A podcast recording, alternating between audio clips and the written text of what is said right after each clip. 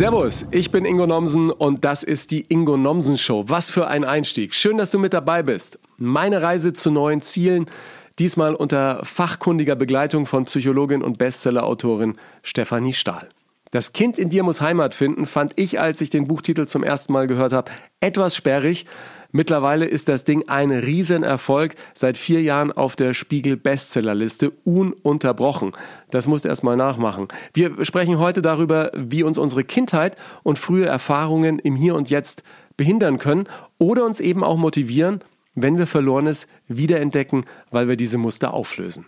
Wie es geht, klären wir und uns beschäftigt unter anderem die große Frage, was ist eigentlich Erfolg? Und warum machen wir uns da so oft von anderen abhängig? Ich habe in der Hinsicht da gerade wieder eine Erfahrung gemacht, die mich echt weitergebracht hat. Ich habe ein Open Air gespielt in Oberhausen. Vielleicht hört man es noch leicht. Es hat geregnet und geschüttet und gestürmt. Ich habe einen kleinen Schnupfen geholt. Es war auch unter Corona-Bedingungen draußen überdacht im Sturm. Gerade mal sieben zahlende Gäste da. Sieben wegen Corona und Unwetter. Äh, ich war ein bisschen, bisschen überrascht, als ich die äh, Tür meiner Garderobe aufmachte und so rüber aufs Gelände guckte. Echt tolle Bühne, toller Zuschauerraum, wirklich tolle Überdachung. Eins, zwei, drei, vier, fünf, sechs, sieben Zuschauer. Jetzt hatte ich beim Fernsehen äh, Millionen, jetzt sieben. Was ist das? Wenig. Und die Frage, die du im ersten Moment dir stellst, ist, äh, lohnt sich das? Bringt das was? Macht das überhaupt Spaß? Ist das jetzt nicht eine große Niederlage, wenn du da rausgehst. Sagen die nicht, oh, der Fernsehfuzzi, ja, jetzt hat er sieben Zuschauer, ja, vielen Dank, auf Wiedersehen. Und dann dachte ich, nee, ich hatte in der Hinsicht schon eine schöne Erfahrung gemacht, nämlich genau vor einem Jahr. Da gab es bei der Premiere in Oberhausen, das war voll unter äh, Corona. Also ich war ja froh, dass die damals schon durchgezogen haben, gesagt haben, wir machen das jetzt einfach. Da waren zwei zahlende Zuschauer aber auch mit ein paar ähm, Kollegen, Bekannten und, und Leuten vom Theater waren es dann auch so um die zehn. Und da habe ich schon durchgezogen, bitte, du musst es jetzt einfach mal machen, dein Live-Programm. Bringt ja nichts, wenn man was schreibt und macht es dann nicht.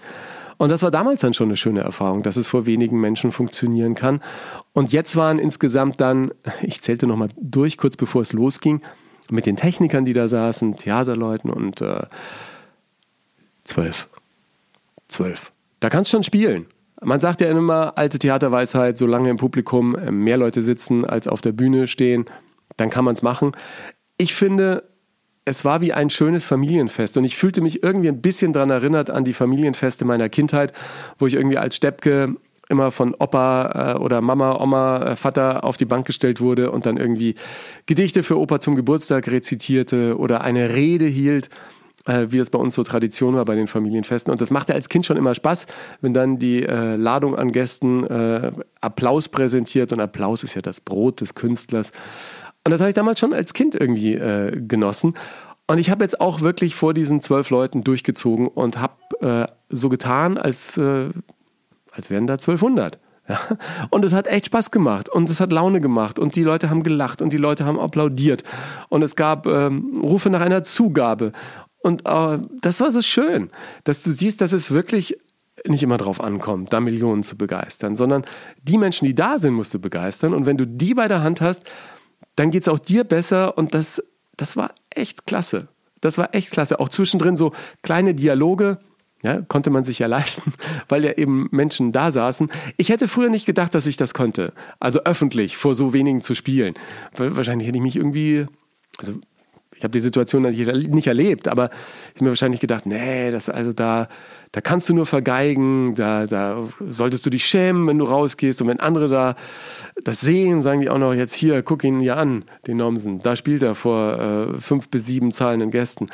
Ich würde es jetzt immer wieder tun. Das ist klasse gewesen. Wer sieben Zahlende begeistert, sagte der Theaterleiter am Ende, schafft erst recht 700. Ich hoffe, das stimmt, was er sagt. Und auf dem Weg dorthin hat mich auch dieses Gespräch mit Stefanie Stahl im Podcast weitergebracht, weil es mich wieder inspiriert. Ja, und dabei lernst auch du, wie du dein inneres Kind an die Hand nimmst und deine Träume und Ziele aktiv angehst, die da vielleicht verschütt gegangen sind. Wie du für dich selbst wieder zählst. Das ist eine spannende Wegstrecke geworden im Gespräch, aus der du hoffentlich auch den ein oder anderen Impuls mitnimmst. Viel Vergnügen mit uns. Die Ingo Nomsen Show.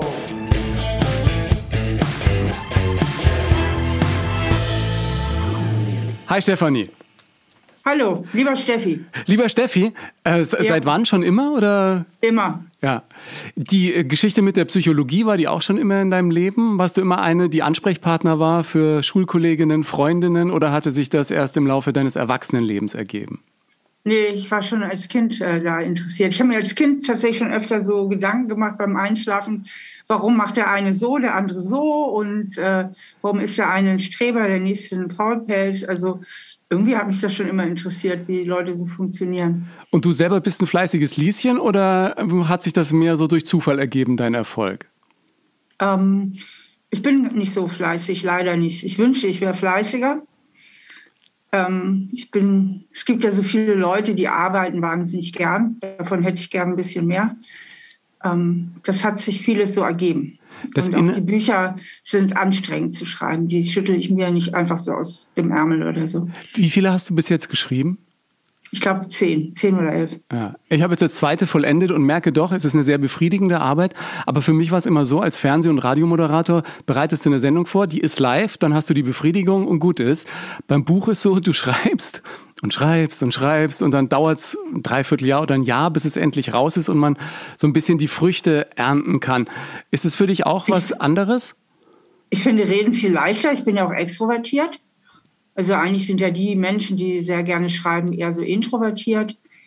Ähm, und da ich immer, meine Bücher sind ja immer so eine Zusammenstellung aus, mm, was ist fundiertes äh, psychologisches Wissen.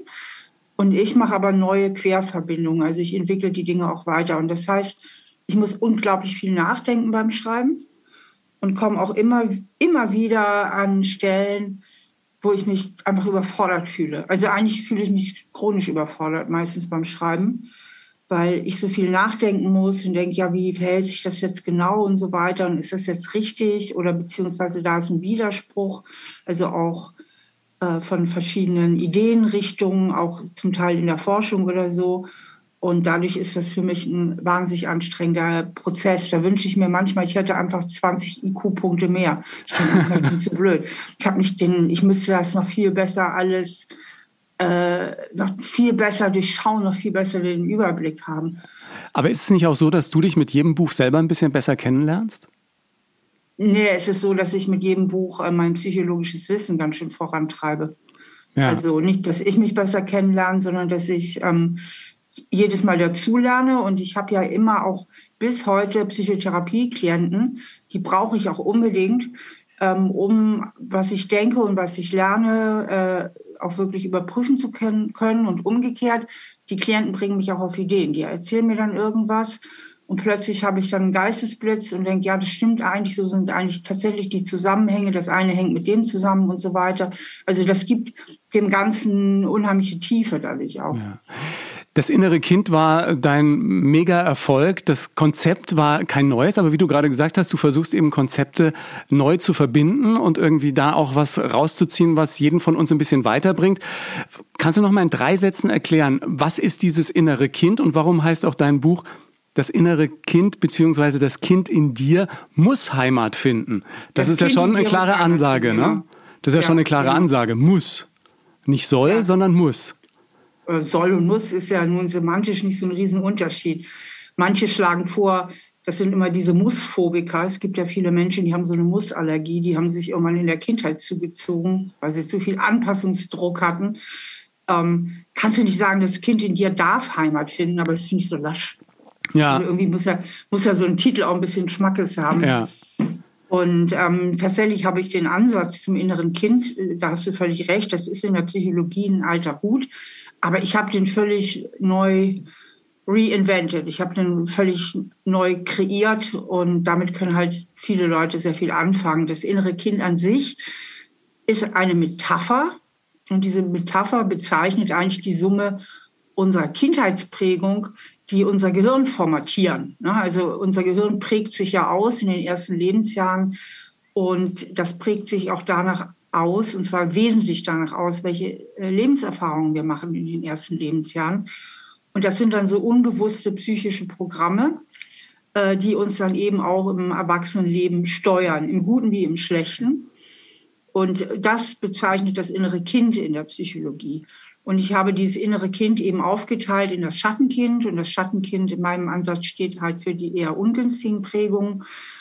Und das Schattenkind umfasst eben nicht wie alte Ansätze zum inneren Kind nur irgendwie negative Gefühle. Nein, es umfasst auch eben negative Glaubenssätze, wie zum Beispiel ich genüge nicht oder ich bin schuld oder ich bin nicht wichtig.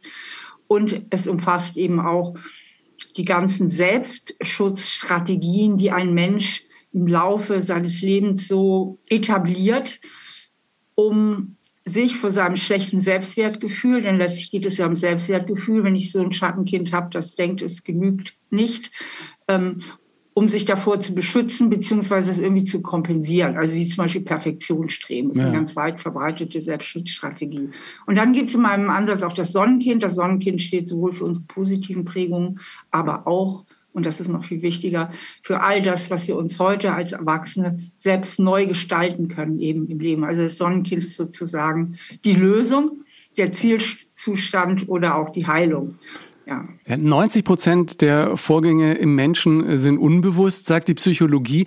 Wie schaffen wir das dann bewusst, diese unbewussten Prägungen aus der Kindheit wieder auszuhebeln und sozusagen neu zu formatieren? Da muss ich ja richtig tief ran an die menschliche Festplatte. Ja, das ist insofern auch äh, problematisch, als dass ganz wesentliche Prägungen in einer Zeit stattfinden, nämlich in den ersten zwei Lebensjahren, an die wir uns tatsächlich nicht mehr erinnern können, weil Erinnerung ist immer an Sprache gebunden. Und deswegen setzt unsere Erinnerung eigentlich erst mit dem Spracherwerb ein. Und ähm, da ist aber schon ganz viel gelaufen in den ersten zwei Lebensjahren, ähm, auf das man eigentlich gar keinen Zugriff mehr hat. Wichtig ist aber einfach nur, dass man für sich so den roten Faden hat. Ich sage immer, man muss jetzt auch nicht alles verstehen, sondern man braucht so eine Grundidee, was hat mich geprägt. Also ich mache jetzt mal ein Beispiel, dass das mal konkret wird. Wenn ich jetzt Eltern hatte, die aus welchen Gründen auch immer ein bisschen überfordert waren, gestresst waren, mir nicht die Zuwendung und Aufmerksamkeit und Liebe haben zuteil äh, werden lassen, also wie es eigentlich nötig gewesen wäre, ähm, dann bekomme ich so eine Prägung mit, wie ich genüge nicht, ich, ich kann mich auf andere Menschen nicht wirklich verlassen, ich bin nicht liebenswert. Weil als kleines Kind denke ich ja nicht, Mama und Papa sind überfordert und die müssten vielleicht meine Erziehungsberatung sein. Als kleines Kind fühle und denke ich ja, ich bin nicht genug, ne? sonst wären die ja anders. Ne? Also ich bin nicht liebenswert. Kinder beziehen das ja immer auf sich. Und das ist dann eben so ein, so ein tiefes Programm. Und daraus kann zum Beispiel entstehen, dass ich später als Erwachsener nahen Liebesbeziehungen ausweiche, weil ich sowieso damit rechne, dass ich nicht genüge, dass ich verlassen werde oder dass ich ganz furchtbar klammer in Liebesbeziehungen.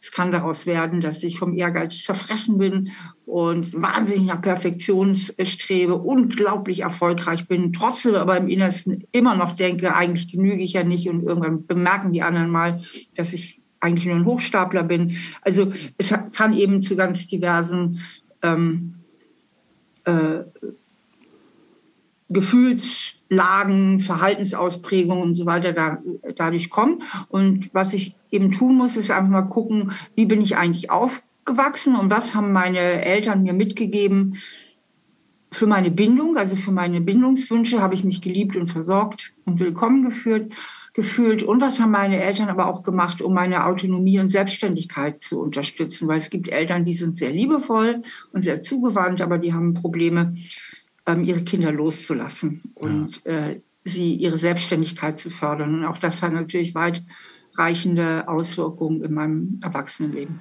Ich glaube, unterm Strich äh, kommt es doch immer darauf an, dass man selber einfach mal da die Lupe rausholt und mal, mal guckt, was irgendwie gewesen ist. Und das auch völlig angstfrei und, und ohne Schuldzuweisungen, oder?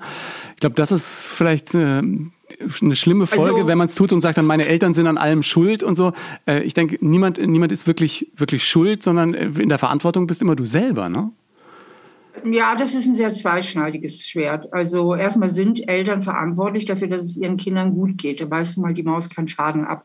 Und äh, viele Menschen, ähm, in vielen Menschen erzeugt das jedoch Widerstand. Die sagen, ja, sind ja nicht meine Eltern an allem schuld, ich bin doch heute selber verantwortlich. Ähm, die macht das geradezu vielleicht ein bisschen ärgerlich. Ähm, aber in dem Punkt geht es tatsächlich jetzt nicht so sehr um Schuldzuweisung, sondern darum zu verstehen, mit welcher Brille laufe ich eigentlich durchs Leben. Und wenn ich das verstehen will, dann muss ich einen Blick darauf werfen, wie bin ich aufgewachsen, weil, wie gesagt, diese ganzen frühen Erfahrungen mein Gehirn formatieren. Das ist meine Software. Also wenn wir geboren werden, ist das Gehirn nur zu 25 Prozent ausgebildet. Ja, es ist mhm. Brachland. Ja, aber hat unglaublich viele Möglichkeiten. Und wie sich das alles verknüpft, das hängt eben von diesen Lebenserfahrungen ab. Und wenn ich da mich selbst verstehen und reflektieren will, komme ich gar nicht drum herum, als auch mal einen Blick auf mein Elternhaus zu werfen. Ja. Bei mir war es ja so, dass äh, ich von Kindesbeinen an immer auch sehr extrovertiert war. Äh, wie du ja sagst, äh, dass du auch bist, immer gerne beim Busfahrer als Dreijähriger das Mikro in die Hand genommen und erste Erfahrung bei Opas du bist ja Geburtstag. Im richtigen Job gelandet. Ja, ich bin im richtigen Job gelandet. Obwohl es bei mir dann irgendwie so mit 13, 14, als dann äh, Mutti wieder sagte, wenn Onkel Albert Geburtstag hat, dann steig du mal rauf und erzähl ein Gedicht. Dann hatte ich irgendwann keinen Bock mehr in diesem familiären Rahmen sozusagen immer äh, der, der Tanzbär zu sein. Ja? Glücklicherweise mhm. hat sich das dann auch beruflich irgendwie äh, ganz, ganz gut gestaltet. Was ich im Moment ja äh, so als, als mein Thema habe, ist, wie verfolgt man die Träume, die man in der Kindheit mal hatte und die dann aber irgendwann im Laufe des Lebens so ein bisschen verschütt gegangen sind. Im Alltagshamsterrad und äh, irgendwie denkst du nicht mehr dran und irgendwann denkst du, es läuft hier nicht alles so, wie ich mir das eigentlich mal gedacht hatte, als ich in dieses Leben gestartet bin weiß aber gar nicht, woran es genau liegt und was das war. Und im Zuge meines neuen Buches ist dann plötzlich ganz, ganz viel an die Oberfläche gekommen, das sich aber einfach im Alltag verloren hatte. Und ich glaube, da bin ich nicht der Einzige, der irgendwann mal mit großen Träumen nach der Schule ins Leben gestartet ist. Und so peu à peu haben sich dann so ein paar Dinge einfach in diesem was ist es, ein Alltagstrott oder in, in dieser permanenten, ähm, bei, bei mir dann, was er sicher auch in dieser permanenten Reflexion, die dann auch von anderen, was da zurückkommt, dann, dann wird man plötzlich immer kleiner und kleiner und irgendwann ist man mega unzufrieden und weiß erst gar nicht, woran es liegt oder? Also welchen Traum hast du denn? Also es ist jetzt relativ abstrakt. Äh, ja, ja, also ich, ich zum Beispiel, ich, ich, ja, ich würde zum Beispiel immer auf die Bühne gehen. Das habe ich jetzt erst wieder vor zwei, äh, zwei Jahren so langsam, äh, aber sicher angefangen. Ich wollte immer ein Buch schreiben. Aber weil ich quasi jeden Tag äh, moderiert habe, hatte ich nie die Zeit dafür. Und irgendwann vor ähm, ja, mittlerweile vier Jahren habe ich es dann einfach mal gemacht und es hat dann auch funktioniert. Ähm, ich, ich wollte immer ins Fernsehen. Das hat auch am Anfang äh, sehr, sehr lang gedauert, aber da habe ich gemerkt, wenn du ein bisschen Ausdauer mitbringst und dieses Durchhaltevermögen, dann kann vieles im Leben eben auch klappen. Ja? Ich glaube, manche Menschen lassen sich einfach zu leicht von dem, was wir leben, denn ins Boxhorn jagen, oder? Siehst du das ähnlich? Ja, also damit sprichst du ja schon wichtige Punkte an, nämlich zum Beispiel dieses Durchhaltevermögen.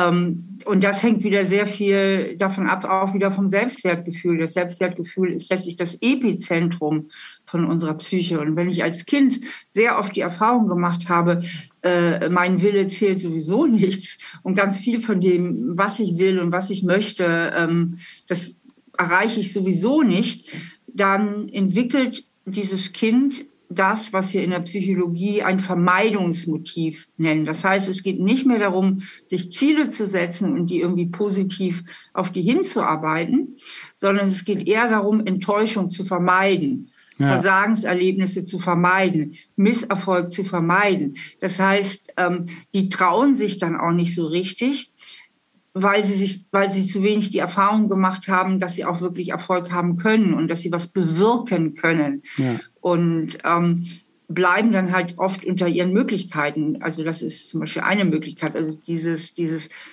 gewisse Selbstvertrauen auch an sich zu glauben, das ist natürlich ganz, ganz wichtig, wenn es um die Frage geht, äh, traue ich mich auch, meine Ziele zu verwirklichen, beziehungsweise hängt damit auch die Frage zusammen, und die ist ja oft äh, kriegsentscheidend, ähm, überlebe ich einen Misserfolg? Ja, ja. Wenn ich persönlich das Gefühl habe, äh, ich überlebe keinen Misserfolg oder ich überlebe es nicht, wenn ich eine fette Ablehnung bekomme, ja, dann trete ich gar nicht erst an. Ja, das ist ja das, dass wir Erfolg oft einfach von der Reaktion anderer abhängig machen und am wenigsten von uns selber, ja. Ich hatte ja, aber ist es ja auch zum Teil. Also wenn du ja, zum Beispiel ins Fernsehen willst und die sagen, nö, tut mir leid, mein Freund, wir können dich nicht ja. brauchen, dann ist es in dem Moment auch äh, abhängig von der Reaktion anderer.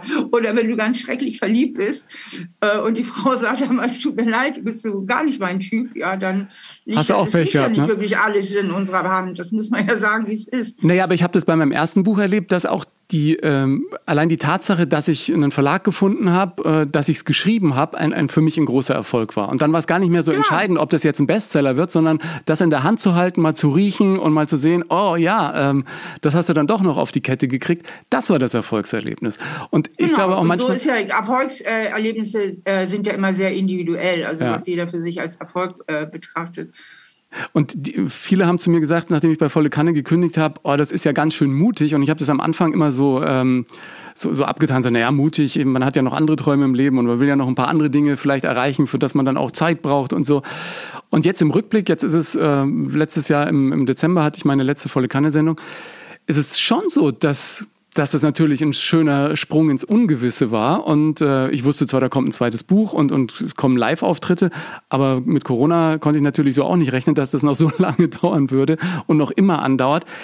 Aber ein bisschen Mut, glaube ich, braucht es immer im Leben, oder? Und das ist ja gerade vielleicht auch so, also ich empfinde das irgendwie im Moment, aber vielleicht ist es auch eine privilegierte Situation, weil ich so viele Jahrzehnte äh, jetzt schon in dem Geschäft gearbeitet habe als sehr, sehr äh, spannend, einfach mal zu gucken, was passiert, ja, und sich auch auf Dinge einzulassen, sie äh, einfach mal kommen zu lassen, was so links und rechts des Weges passiert und dann eben einfach mal zu sagen, ich mache ein bisschen Stand-up-Comedy und egal, ob jetzt die 20 Leute, die da sind, lachen oder nicht, äh, für mich ist es eine wichtige Erfahrung und ich nehme das mal mit, ja. Ja, aber dann sind wir wieder beim Selbstwertgefühl. Diesen Mut kannst du ja auch vor allen Dingen dann aufbringen, wenn du diese gewisse Gelassenheit hast, wenn du sehr äh, sehr viele Verletzungen als Kind erlebt hast, weil du immer wieder irgendwo auf Ablehnung gestoßen bist, äh, dann lernst du sehr früh einfach solche Situationen zu vermeiden, ja, um diesen Schmerz zu vermeiden ähm, dass dir das nochmal passieren könnte. Also du, du scheinst ja auch ähm, von deinem Selbstwertgefühl relativ stabil äh, aufgestellt zu sein, ja. dass du dir auch traust, so weit auch mal Kontrolle abzugeben und zu sagen, ich guck mal, was passiert. Ja, aber das hat auch irgendwie äh, jahrelang gedauert. Ne? Also äh, obwohl ich schon erfolgreich im Fernsehen war, habe ich mich trotzdem nicht auf die Bühne gestellt und irgendwelche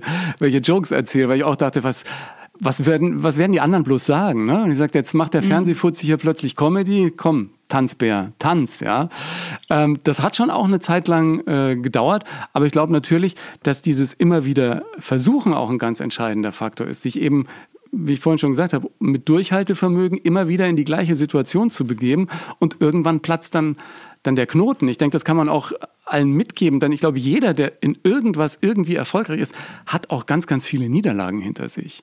Also ich glaube, Churchill ja, hat es mal gesagt, ich, äh, ich bin, mhm. bin äh, viel öfter äh, hingefallen, als, als manche denken. Ja? Oder Michael Jordan sagt, ich habe so oft daneben geworfen, aber halt eben auch ziemlich oft getroffen.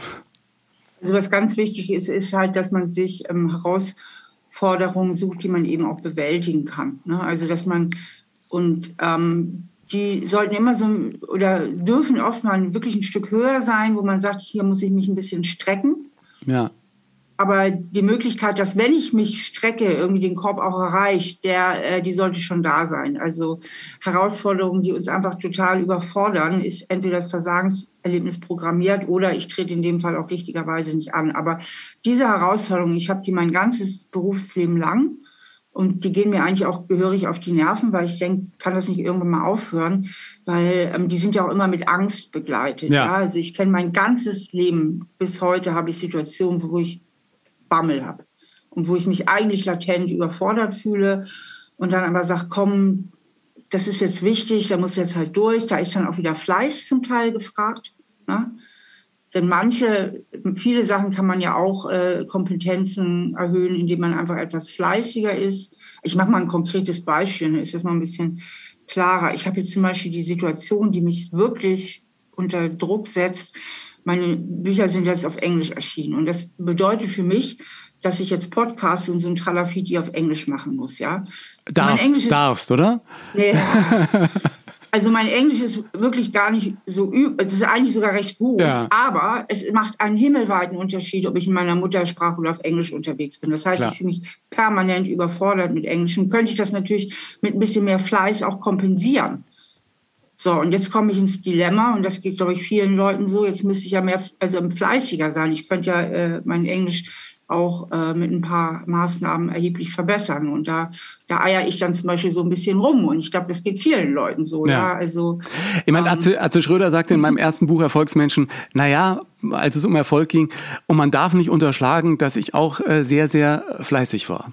Und wenn, genau. ich, wenn ich mir überlege, manche äh, Gäste, die ich in irgendwelchen Fernsehshows hatte, ob es jetzt ein Peter Maffay ist oder andere Künstler, ich meine, wenn man mit Leuten spricht, die dann auch jeden Tag mit denen arbeiten, der Künstler selber ist der Erste, der morgens auf ist und der ist der Erste beim Meeting und der ist der Letzte und der hat am meisten erledigt, wenn es ins nächste Meeting geht.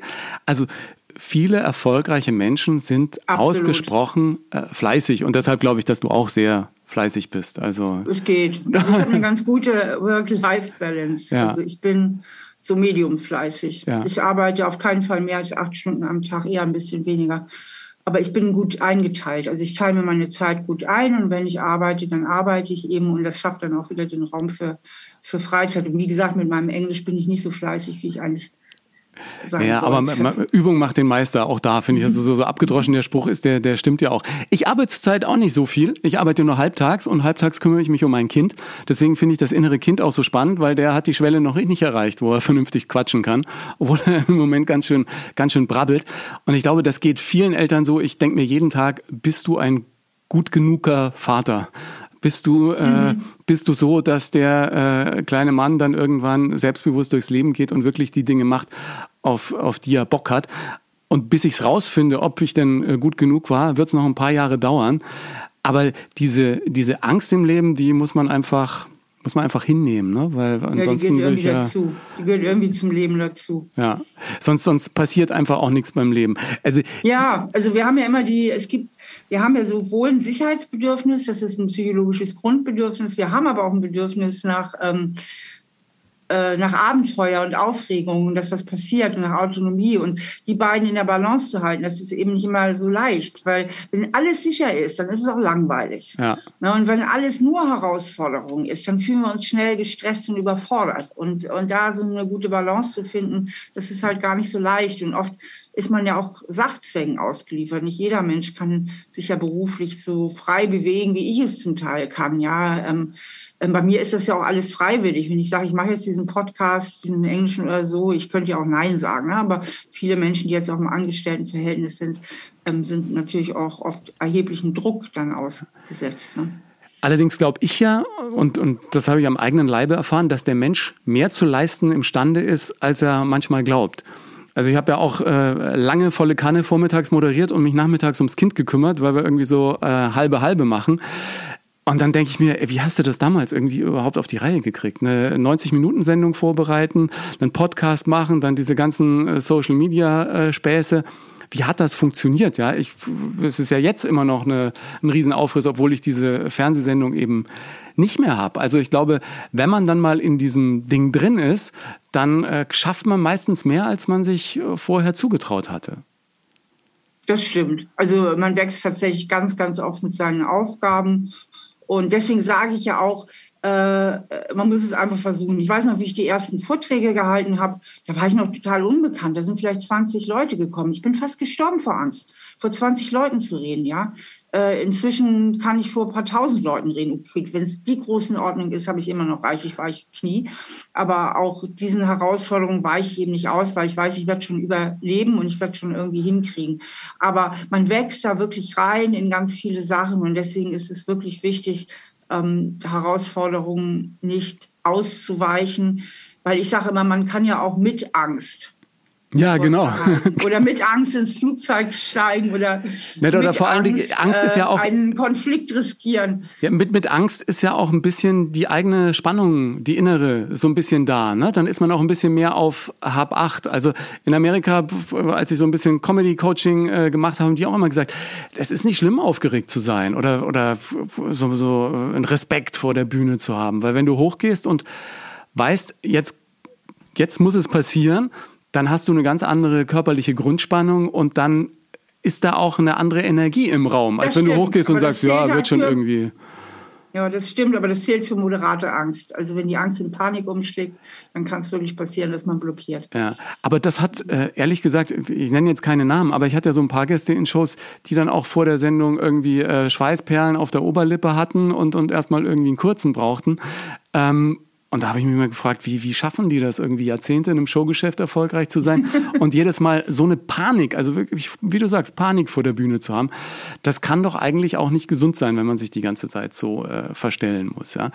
Wir waren vorhin bei den Träumen und äh, wir haben ja schon über das Kinder, innere Kind gesprochen und über die Prägungen, die uns äh, die Familie in jungen Jahren mitgibt.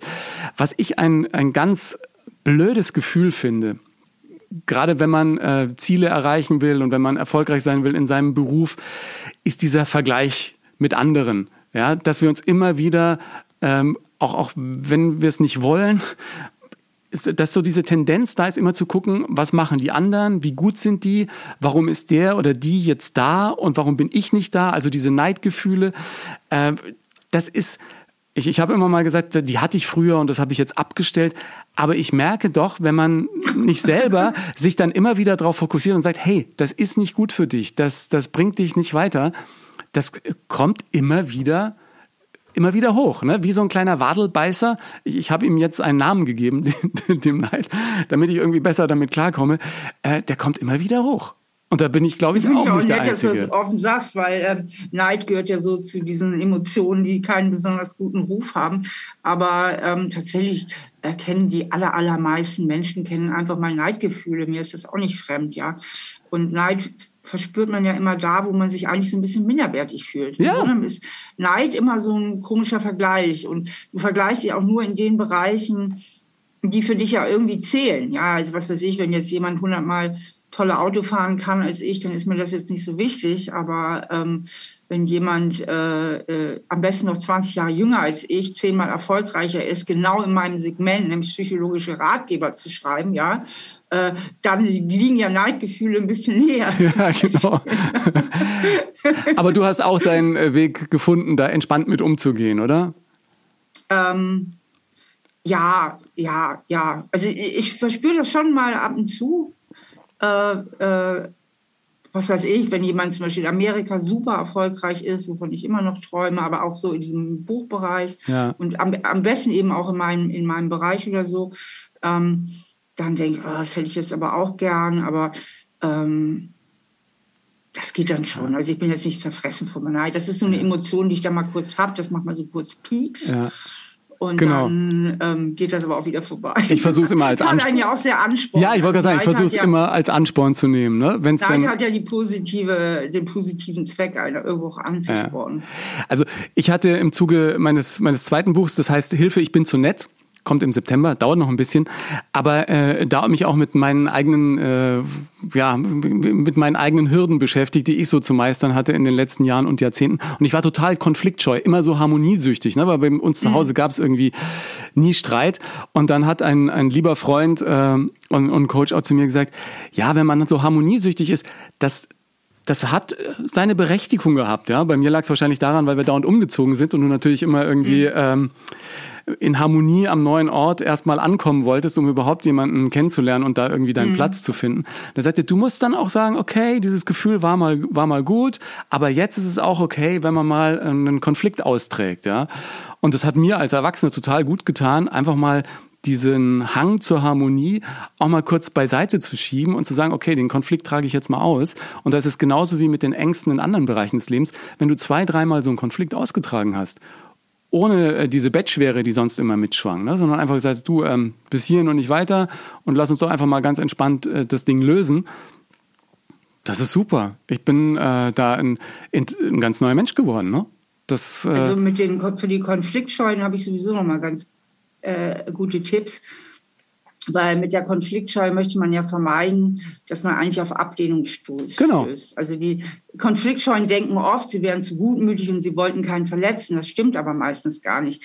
Sondern eigentlich, wenn man es bis zu Ende denkt, haben sie Angst davor, auf Ablehnung äh, zu stoßen. Und das kann ja dazu führen, bei, gerade bei Konfliktscheuen, dass sie sich aus Beziehungen innerlich zurückziehen und dann auch äußerlich zurückziehen, weil sie nie irgendwas angesprochen haben. Ja klar, mit denen wird dann Schluss gemacht. Die, die verabschieden sich so äh, ghosting-mäßig in der Beziehung, bis dann die Frau sagt, du, äh, das war's jetzt. Und dann genau. denkt man genau. sich, ja, gut, dann, dann war's und das. Und das, äh, das ist ja auch nicht besonders fair. Ne? Also, nee, total. Man, dass man wirklich sagt, ähm, ist das so fair, was ich mache? Ne? Also im Grunde genommen möchte ich mich selber beschützen, ich möchte mein Ich beschützen vor Ablehnung, aber keiner weiß so richtig, woran er mit mir ist. Und ich sage öfter ja, obwohl ich Nein meine. Und Menschen, die das tun, die denken zwar mit, okay, ich hätte vielleicht Nein sagen müssen, aber viel, viel mehr regen sie sich eigentlich auf über denjenigen, der sie gefragt hat. Na, der ist dann plötzlich in ihren Augen, ich sag mal, das dominante Schwein, der sie überhaupt in die Situation gebracht hat. Ja, das heißt, sie ärgern sich dann über ihr Gegenüber und das tut der Beziehung natürlich nicht gut. Und würden sie einfach mal ein offenes Nein formulieren, würde das die Beziehung viel, viel besser verschonen. Ja, ja, also es wäre einfach viel fairer dem anderen gegenüber.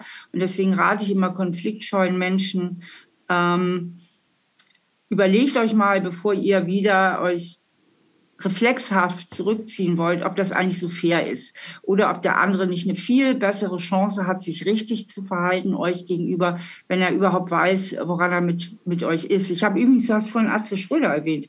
Ähm, der war jetzt bei meinem Podcast Stahl aber herzlich und der hat genau das thematisiert, seine Harmoniesucht. Und das war ein ganz spannendes Gespräch, weil er, ich glaube, er fand es so so oberflächlich betrachtet erstmal gar nicht so schlimm. Und als wir dann so tiefer eingestiegen sind, sagte er, oh Mann, Steffi, das war mir noch nie so klar. Ich muss das jetzt echt mal ändern. Das ist ja nicht so richtig nett, was ich da mache. Ne? Ja, vor allen Dingen äh, ist es ja auch so, dass, also zumindest ich kann ja nur für mich sprechen, wenn man immer nett zu allen äh, sein will, weil man denkt, ansonsten gerät die Welt völlig aus den Fugen dann macht man im Kopf kleine Probleme plötzlich zu ganz großen. Und äh, die Probleme, die lösen sich ja nicht, weil man nicht drüber redet, sondern im Gegenteil, äh, die werden ja auch in, im Miteinander einfach irgendwie viel, viel größer und am Ende läuft ein Fass über, das am Anfang irgendwie äh, ehrlich gesagt in, in einem kurzen Gespräch einfach geklärt gewesen wäre. Ne? Also man macht Absolut. sich und anderen genau das Leben das einfach schwer. Nämlich. Ja, also man sagt ganz oft ja, wo man Nein meint und staut dann ganz viel kalte Wut in sich. Und wie gesagt, man verübelt es vor allem den anderen und irgendwann zieht man sich aus der Beziehung zurück und bis dahin fiel kein böses Wort. Früher ja, gab es genau. immer so einen Spruch, der hieß, er ging Zigaretten holen und kam nie wieder und bis dahin fiel kein böses Wort. Das ist das Wesen der Konfliktscheu. Ja, ja, genau. Ich meine, es gehören ja immer zwei dazu. Ne? Ich habe jetzt glücklicherweise auch eine Frau, die ähm, dieses Problem relativ früh erkannt hat.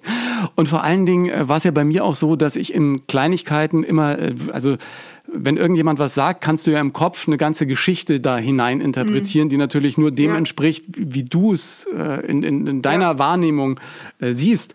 Und äh, wenn da Gefühle hineininterpretiert werden, die da einfach eigentlich gar nichts zu suchen haben, dann bist genau. du ja genau. immer auf dem falschen Dampfer. Ja? Und dann brauchst du einfach mal einen Partner oder eine Partnerin, die dich wachrüttelt und sagt, hey, Moment mal, das, da ging es wirklich nur äh, ganz, ganz platt darum, das hat mit dem und dem überhaupt nichts ja, zu tun. Aber das ist ja ein super Beispiel dafür, wenn du es aber nicht sagst. Ja, dann, dann, dann der andere nicht, auf verlorenem Posten. Ja. Der kriegt dann irgendwelche Sachen unterstellt die er nie behauptet hat und der steht auf verlorenem Posten.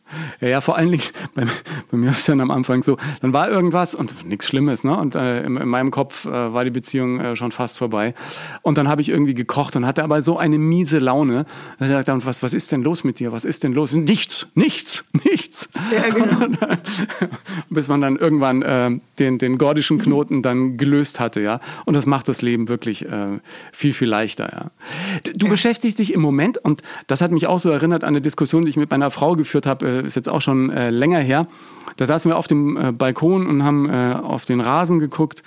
Und äh, sage ich, ach, das ist so ein schönes, sattes Grün. Und dann sagt meine Frau, ja, aber was ist denn dieses Grün eigentlich? Ich sage, ja, grün. Sagt sie, ja, es kann ja sein, dass das Grün, das du siehst, nicht das gleiche Grün ist, das ich sehe. Und dann sagt sie, wie? Naja, jeder sieht die Welt anders und wer weiß, ob dein Grün genau mein Grün ist und dein Schwarz genau mein Schwarz. Und da dachte ich, ja, und wahrscheinlich gilt das nicht nur für Farben, ne?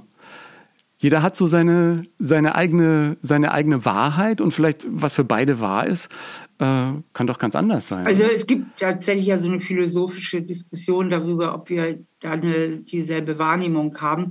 Auf diese Fläche würde ich mich jetzt wirklich nicht begeben wollen. Ich gehe mal davon aus, dass die Wahrnehmung, was Farben betrifft, wahrscheinlich relativ ähnlich ist.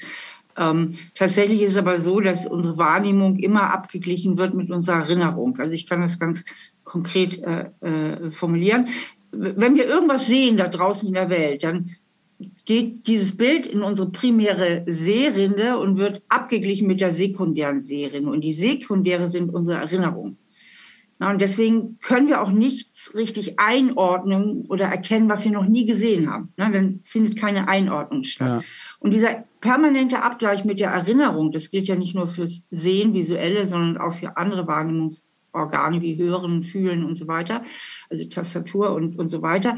Ähm, das verzerrt unsere Wahrnehmung natürlich extrem subjektiv, weil ich es immer mit meiner Erinnerung abgleiche. Ich mache nochmal so ein Beispiel. Wenn ich selbst viel Ablehnung, Ablehnung erfahren habe, als Mensch, als Kind und so weiter, und dann lächelt mich jemand freundlich an, dann kann es mir natürlich passieren, äh, dass ich aufgrund meiner Erinnerung, mit dem das immer abgeglichen wird, denke, was grinst der denn so blöd? Will der sich jetzt über mich lustig machen? Ja. ja.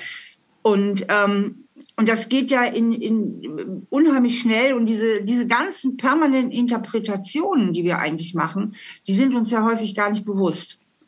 Ja. und deswegen ist es eben so, so wichtig, sich damit auseinanderzusetzen, was hat denn meine, mein Weltbild geprägt und das hängt ganz viel eben von meinem Selbstbild ab. Also wie sehe ich mich selbst? Denn wenn ich weiß, wie ich mich selbst sehe, dann habe ich auch eine Ahnung davon, wie ich die Welt sehe. Also wenn ich mich selbst so sehe, dass ich eigentlich nicht okay bin, dass ich nicht so wichtig bin wie andere, dann liegt das wahnsinnig nahe, dass ich andere Menschen ganz schnell als überlegen wahrnehme. Ne? Ja. Weil ich mich ja immer als, selbst als unterlegen wahrnehme, weil ich das oft so erlebt habe, dass ich irgendwie unterlegen bin, den Eltern unterlegen, wem auch immer. Ja. Und dann, wenn ich andere Menschen schnell als überlegen wahrnehme, dann ähm, bekommen sie natürlich schnell auch eine bedrohliche Qualität. Ne? Denn was überlegen ist, ähm, ist natürlich auch potenziell bedrohlich. Und wenn der andere potenziell bedrohlich ist, dann muss ich mich vielleicht gegen ihn beschützen. Ja, und das, das sind aber alles Wahrnehmungs- und innere Vorgänge. Bis dahin muss der andere noch gar nichts gemacht haben. Genau, der kann einfach nur komisch geguckt haben. haben. Ja, genau. genau. Die Frage ist dann, also ich finde die Frage ganz hilfreich, wenn man sagt, ist es wirklich jetzt, ist es die Wahrheit? Ne? Wenn du sagst, der, ach, der findet mich jetzt blöd weil der eben blöd ja. geguckt hat oder so. Das heißt, Wenn er überhaupt blöd geguckt ja, genau. hat. Wie gesagt, also er hat auch nur nett gelächelt ja. und ich selber denke, oh, was grinst der, wenn es blöd Hat er blöd geguckt? Äh, findet er mich wirklich doof? Äh, will er mich wirklich über den Tisch ziehen? Und, und genau. lauter, lauter diese Fragen. Und, und will der mir wirklich irgendwie Knüppel zwischen die Beine werfen? Ähm, wenn wir nochmal bei den, bei den Träumen sind, da ist es ja genauso, dass ich mich dann eben ins Boxhorn jagen lasse, weil ich eben vielleicht wieder was völlig falsch interpretiere. Was würdest denn du sagen, sind die wichtigsten Tools, um seine Träume dann irgendwann auch in die Tat umzusetzen und vielleicht auch das innere Kind da an die Hand zu nehmen und dem ein bisschen Selbstbewusstsein mit auf diesen Weg zu geben? Oh, das ist ja nun wirklich eine sehr umfangreiche Neues Buch. Frage. Das ist ja so die Frage, Steffi, wie gestalte ich jetzt mein Leben Na. am besten? Ähm, ja, aber ich meine. Ich denke, dass ein wichtiges, eine wichtige Voraussetzung ist, dass man überhaupt Träume hat. Und ich übersetze jetzt mal das Wort Traum durch Ziel. Ja. Und viele Menschen lassen sich das Leben eher widerfahren, als dass sie es wirklich so aktiv gestalten. Das heißt, sie, sie, sie gestalten ihr Leben nach Widerfahrnissen und Begegen, Begebenheiten. Und wie ich am Anfang des Gesprächs sagte, das sind meistens die Menschen, die in ihrer Kindheit nicht erlebt haben, dass sie besonders viel Wirkung haben, also dass ihr Wille irgendwie zählt. zählt. Ähm, und dann gibt es Menschen, die eher so dieses Gefühl der Selbstwirksamkeit haben, dass sie was bewirken können in diesem Leben. Das heißt, die rechnen sich natürlich auch viel höhere Chancen aus, dass sie schaffen, ihre Ziele zu erreichen. Ja, also erstmal muss man da gucken, ähm, habe ich überhaupt den Mut, Ziele zu setzen oder gehöre ich zu den eher verzagten Naturen, die immer denken, ich packe es sowieso nicht. Und dieses Gefühl, ich packe es sowieso nicht, ist meistens meistens eine Fantasie, die nichts mit der heutigen Realität ja. zu tun hat, sondern eher damit etwas zu tun hat, wie ich aufgewachsen bin. Und dann ist natürlich auch wichtig, dass die Ziele realistisch sind und nicht zu groß. Also kleine Ziele, die man erreicht, ähm, helfen einem, diese negativen Erinnerungen der Vergangenheit zu überschreiben, peu à peu. Ne? Genau. Also das kann sehr, sehr helfen, indem man mal sich bewusst rausgibt aus diesem Vermeidungsverhalten, dass ich immer nur versuche, mein Leben so zu organisieren, dass ich es vermeide, dass ich enttäuscht werde, dass ich vermeide, dass ich zurückgewiesen werde, dass ich vermeide, dass ich Misserfolg habe, sondern sage, nee, ich versuche jetzt mal mich ein bisschen mehr anzunähern. Ich mache mir jetzt mal kleinere Ziele und versuche die mal bewusst anzugehen. Und mit jedem kleinen Erfolg ähm, stärkt sich wieder mein Selbstwertgefühl und mein Selbstbewusstsein und dann traue ich mich ans nächste Ziel heran. Ich finde es wichtig, dass man sich mit dem inneren Kind, äh, wie du es nennst, beschäftigt. Und ich finde es auf der anderen Seite aber auch wichtig, dass diese Verantwortung, die man selber für sein Leben hat, nicht äh, mit dem Satz, ah ja, ich hatte eine sch schreckliche Kindheit und deshalb klappt es jetzt im äh, Hier und Jetzt nicht, so abgetan wird, sondern die Verantwortung muss schon jeder für sich selber übernehmen. Ja, natürlich. Also heute bin ich ja erwachsen und heute habe ich ja die Möglichkeit, mein Leben zu gestalten. Als Kind war ich ja wirklich ein Opfer. Aber heute bin ich ja groß und habe wirklich die Möglichkeit, mein Leben zu gestalten. Und, und aber der, der wichtigste Schritt ist, denke ich, zu erkennen, welcher Anteil gehört zu mir und welcher Anteil gehört wirklich zu, zu meinen Eltern. Wenn meine Eltern mir unbewusst und weil sie es nicht besser konnten und weil sie selbst vielleicht aus sehr schwierigen Verhältnissen kommen, ein sehr schlechtes Selbstwertgefühl vermittelt haben und ich so ein Gefühl habe, wie ich bin nichts wert, dann gehört dieses Gefühl und dieser Satz streng genommen nicht zu mir. Der gehört zu meinen Eltern. Der sagt etwas darüber aus, wie meine Eltern sich verhalten haben und nichts darüber aus, über meinen willkürlich, äh, äh über meinen tatsächlichen Wert man kann sich ja ganz einfach vorstellen, wären meine Eltern anders drauf gewesen oder hätte ich andere Eltern gehabt, dann hätte ich heute vielleicht ein sehr gutes Selbstwertgefühl und wäre immer noch derselbe Mensch. Das heißt, ähm, diese ganzen Prägungen sind eben sehr, sehr willkürlich und hochgradig subjektiv. Und das zu erkennen, das ist der wichtigste Schritt, zu sagen, was gehört wirklich zu mir und was gehört nicht zu mir, was gehört einfach auch zu meinen Eltern oder was ist eben schwierig gelaufen. Gibt es einen schönen Satz, den Lars Ament, äh, ein lieber Freund und Kollege, auch immer wieder fragt, du bist gut genug. Ja? Das sollte sich vielleicht äh, jeder sagen. Und vielleicht ganz am äh, Schluss, was ich irgendwie sehr, sehr hilfreich finde in den letzten Wochen und Monaten, ähm, schreiben und zwar nicht an einem Buch, sondern einfach, was den Tag über so passiert ist. So, so ein kleines Dankbarkeitstagebuch äh, versuche ich jetzt immer abends zu führen und äh, einfach mal zu gucken, was den Tag schön gemacht hat. Und ich merke, dass durch diese Selbstreflexion mein mein Leben irgendwie für mich spannender geworden ist oder, oder schöner oder ich, ich fühle mich noch mehr in dem äh, zu Hause, was ist. Würdest du auch sagen, dass das ein probates Mittel ist, um sich ein bisschen also äh, kuscheliger zu machen? Hm. Ich bin ja natürlich wieder zu faul zu, weil ich ja, ja, es ist schon ein bisschen Disziplin. Ich habe da keinen Bock drauf, aber ähm, ich weiß halt von ganz vielen Leuten, die das machen, es ist ja ganz logisch fürs Gehirn. Weil äh, wenn du weißt, du musst abends wieder was eintragen, dann ist doch klar, dass sich dein Blick tagsüber schon schärft, was du abends eintragen kannst. Das heißt, automatisch achtest du mehr darauf, was läuft gut, was ist schön, worüber darf ich mich freuen, auch schon tagsüber. Das heißt, das verändert wirklich deinen Blick auf die Welt, weil unser Gehirn hat ja immer die Angewohnheit, eigentlich negativ zu denken. Ich sage ja immer, man darf das Gehirn sich nicht selbst beim Denken überlassen, weil das Gehirn interessiert sich nur für seine Baustellen. Das Gehirn interessiert sich nicht, was gut läuft. Was gut läuft, ist abgehakt. Das ist keine Bedrohung, da muss man sich nicht drum kümmern, ähm, sondern das Gehirn äh, interessiert sich nur dafür, was nicht gut läuft. Das hat mit unserer Evolution zu tun. Und wenn man halt so ein Dankbarkeitstagebuch äh, schreibt, dann schlägt man dem Gehirn da halt ein Schnippchen, weil man jetzt eben mal guckt, ja, was läuft denn gut, was kann ich heute Abend wieder eintragen, darüber äh, darf ich mich freuen und so weiter und so fort. Heute Abend trage ich auf jeden Fall dieses Gespräch ein. Steffi, das ist ja süß. Steffi, ich, ich danke dir ganz herzlich. Eintragen. Ja, wenn, wenn du etwas hättest zum Eintragen. Nein, du hast ja heute Abend keine Zeit, du musst ja am neuen Buch arbeiten, ja? Ganz fleißig. Ich, ich Fußball, ich arbeite nie abends, schon gar nicht am Buch. Steffi, ich danke dir ganz, ganz herzlich, ja? Auf ein andermal und äh, ich glaube, wir haben jede Menge positive und, und fröhliche Gedanken hinausgetragen. Einen schönen Tag dir noch. Danke dir auch. Danke, Ingo. Ja. Tschüss. Ja, das Gespräch ist so gut gelaufen mit Steffi, dass ich ganz vergessen habe, nach dem Song für die Playlist zum Podcast zu fragen. Der beste Song der Welt. Zum Glück hat sie mir ihren dann noch nachgereicht und sie hat sich für eine klasse Nummer entschieden. Einer meiner absoluten Lieblingssongs ist Your Song von El Giro. Im Original ist er von Elton John, aber ich finde den von El Giro viel jazziger. Und dieses Angejazte, das gefällt mir super gut. Ich finde sowieso Eldro ist ein ganz großer Künstler und ich hatte das ganz große Vergnügen, ihn vor einer Ewigkeit, also vor über 30 Jahren, auch in Hamburg zu sehen im Live-Konzert und einfach Weltklasse, würde ich sagen. Ein super Song, wie ich finde, fantastisch interpretiert von El Giro, ein Mann, der viel zu früh verstarb, am 12. Februar 2017, ein Monat vor seinem 77. Geburtstag. Als alter Radiomann ist mir natürlich seine Nummer Morning besonders nah. Kennt ihr vielleicht auch, ja? Morning Mr. Radio, Morning Mr. Cheerio. Ein verschnupftes, verschnupftes Singen. Ähm, ich weiß gar nicht, wie oft ich diese Nummer in Morningshows gespielt habe und dazu äh, mitgegroovt habe. Sieben Grammys hat El Jarreau im Laufe seiner Musikkarriere bekommen, die er, was mir auch sehr sympathisch ist, relativ spät gestartet hat. Mit 35 gab es erst den ersten Plattenvertrag. Er wundert viele, die diese außergewöhnliche Stimme hören. Er war Sohn einer Kirchenorganistin und eines Pfarrers. Musik war in der Familie, das fünfte von sechs Kindern, ärmliche Verhältnisse, hat dann Psychologie studiert, als Sozialarbeiter gearbeitet in San Francisco und nebenbei immer gesungen und dann erst ganz auf die Musik konzentriert, so Ende der 60er, Anfang der 70er, Plattenvertrag dann 75 und der Rest ist Geschichte. Ich habe ihn zum ersten Mal bei Auf Los geht's los gesehen, als Kind im Schlafanzug, klassisch Samstagabend vor dem Fernseher, wenn wir mal Fernsehen schauen dürften. Fasziniert war ich von diesem Stimmwerkzeug und ich habe auch noch mal ein YouTube-Video verlinkt in den Shownotes von seinem ersten Auftritt in Deutschland im legendären Hamburger Onkel Pö und da hat er auch Elton Johns Your Song gesungen. Wenn du Lust hast, folg mir gerne auf Instagram oder Facebook und falls du Zeit hast, hinterlass mir gerne einen Kommentar zur Folge.